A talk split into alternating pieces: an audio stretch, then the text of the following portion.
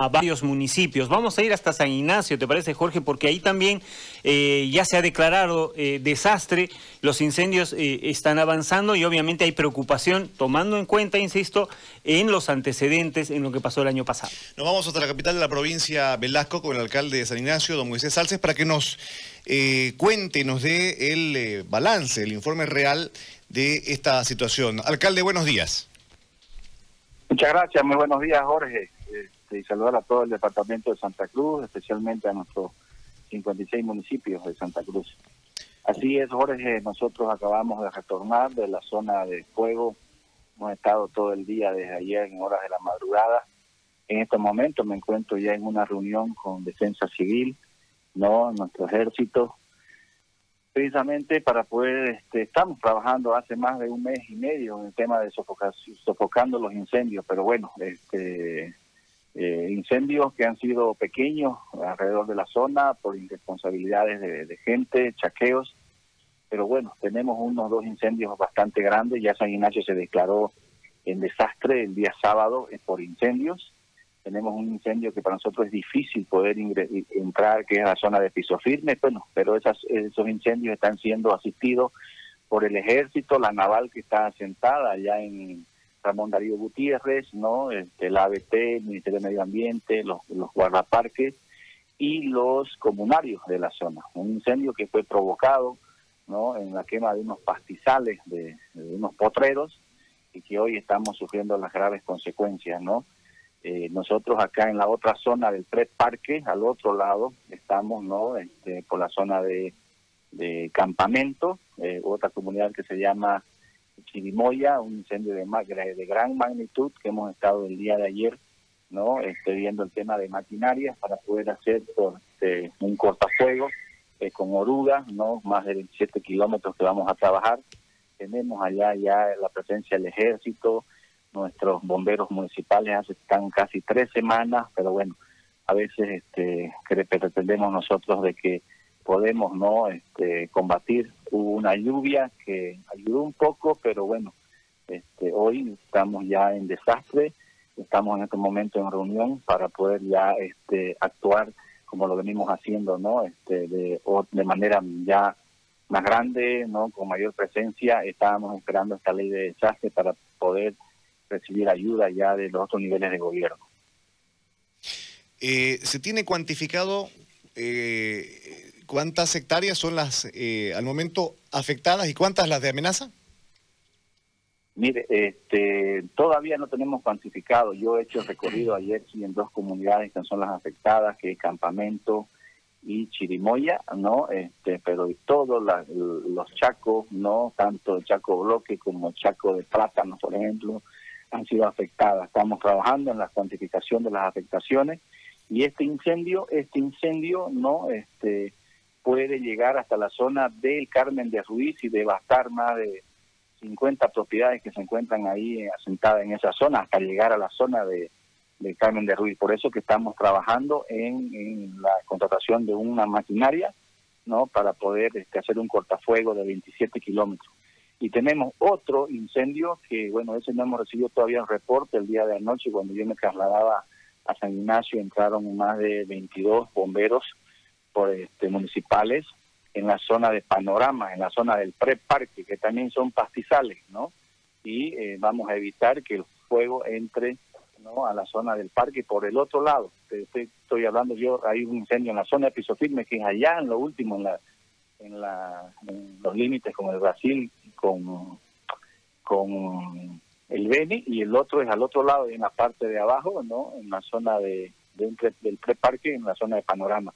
Vamos a esperar los informes en estos, en estos momentos, ¿no? Nos encontramos reunidos, ¿no? De emergencia, este, con Defensa Civil y el Ejército. Usted nos cuenta la mayor cantidad de, de, las zonas en las que han verificado son potreros, pastizales, eh, propiedades ganaderas, pero se sabe que hay amenaza también para con el Parque Noel que, que eh, Mercado, y esto preocupa porque es zona boscosa.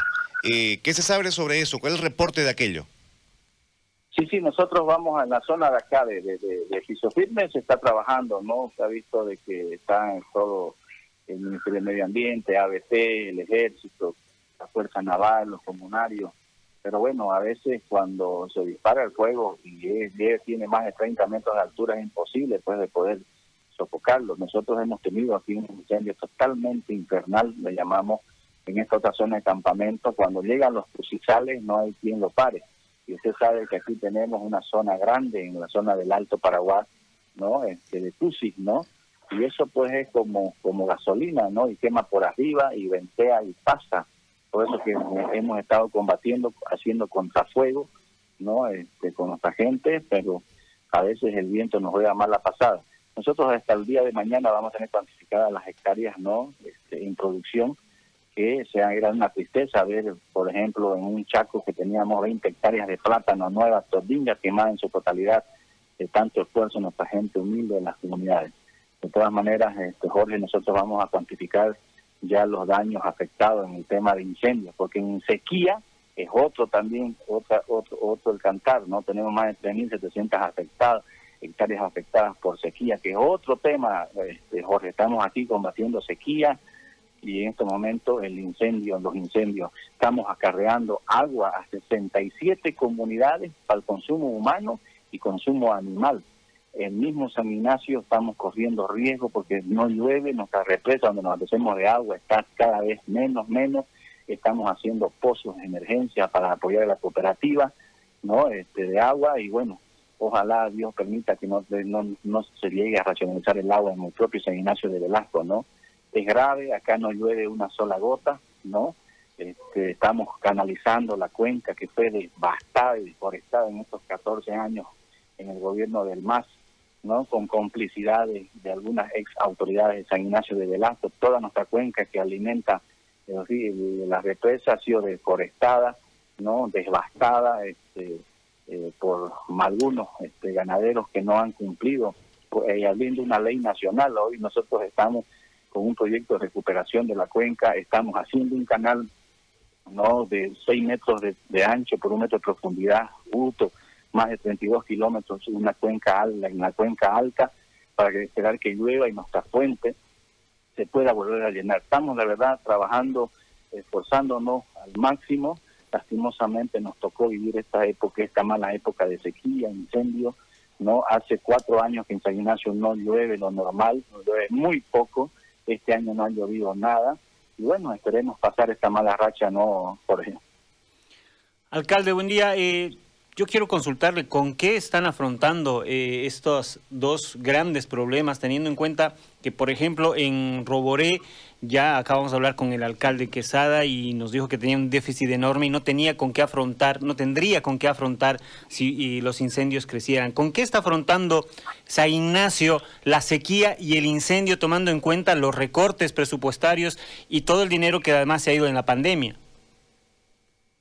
Mire, es, crítica nuestra situación en la que estamos pasando, por eso que exigimos el tema de los recursos. Pero bueno, en el tema de sequía, no eh, a través de Andecruz estamos trabajando con el nivel central, especialmente con el Ministerio de Medio Ambiente, Defensa Civil. El Ministerio de Medio Ambiente ha hecho una distribución a la cabeza de la ministra Pinker y la ABT de cisternas, por ejemplo, casi a todos los municipios que se han afectados por la, por la sequía. San Ignacio de Velasco hemos recibido el día de ayer un cisterna más son cuatro cisternas más el nuestro, cinco cisternas que estamos distribuyendo agua a las comunidades. Sé que en Roboré también han dejado un cisterna, en San Miguel de Velasco han dejado un cisterna, en San José han dejado un cisterna, no están proveyendo de cisternas para el carrero de agua, no eh, alimentos también. Entonces estamos esperando no la declaratoria de desastre, porque la declaratoria de emergencia no este, ya nosotros, por ejemplo, para que la población sepa, ¿por qué nos declaramos en desastre? Porque no tenemos los recursos necesarios para poder afrontar nuestras nuestra desgracias, tanto sequía como este incendio. Y ahora, el día sábado, hemos aprobado ya la ley y, nos ha estado asistiendo y apoyando Defensa Civil, el Ministerio de, Defensa, en el tema de la sequía, ¿no? Y la, la ministra Pinker ha tenido como tres reuniones en la zona con los alcaldes sobre el tema de la sequía.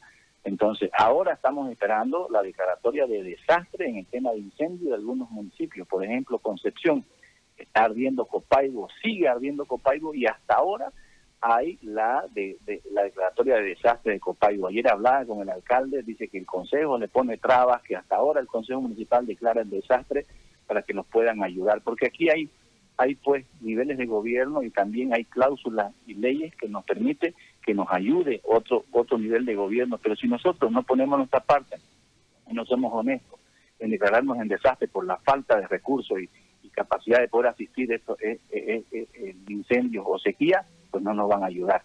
De todas maneras, igual en Concepción han estado trabajando, está el gobierno, está la gobernación, pero necesitamos reglamentar para que la ayuda pueda llegar de manera normal y formal.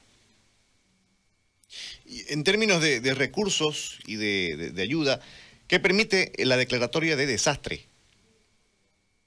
La declaratoria de desastre, no, este, Jorge, permite que la actuación inmediata de la gobernación, que también con este, la declaratoria de desastre de cuatro o cinco municipios, también la gobernación, si no tiene las condiciones económicas de existirnos, se declara también en desastre para que el gobierno nacional nos pueda ayudar, ¿no?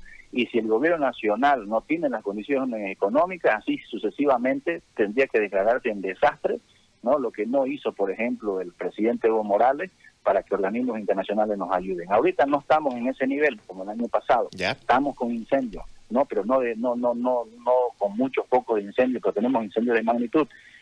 ¿Qué es lo que permite que los otros niveles de gobierno nos actúen de manera inmediata? Bien. Le agradezco el tiempo, eh, don Moisés, es usted muy amable. Muchas gracias, le agradecido soy yo. Un abrazo. Pasen buen día. Digo la manera, y estamos atentos a lo que vaya pasando también en, San Ignacio. Eh, situación similar, no a la de Roboré,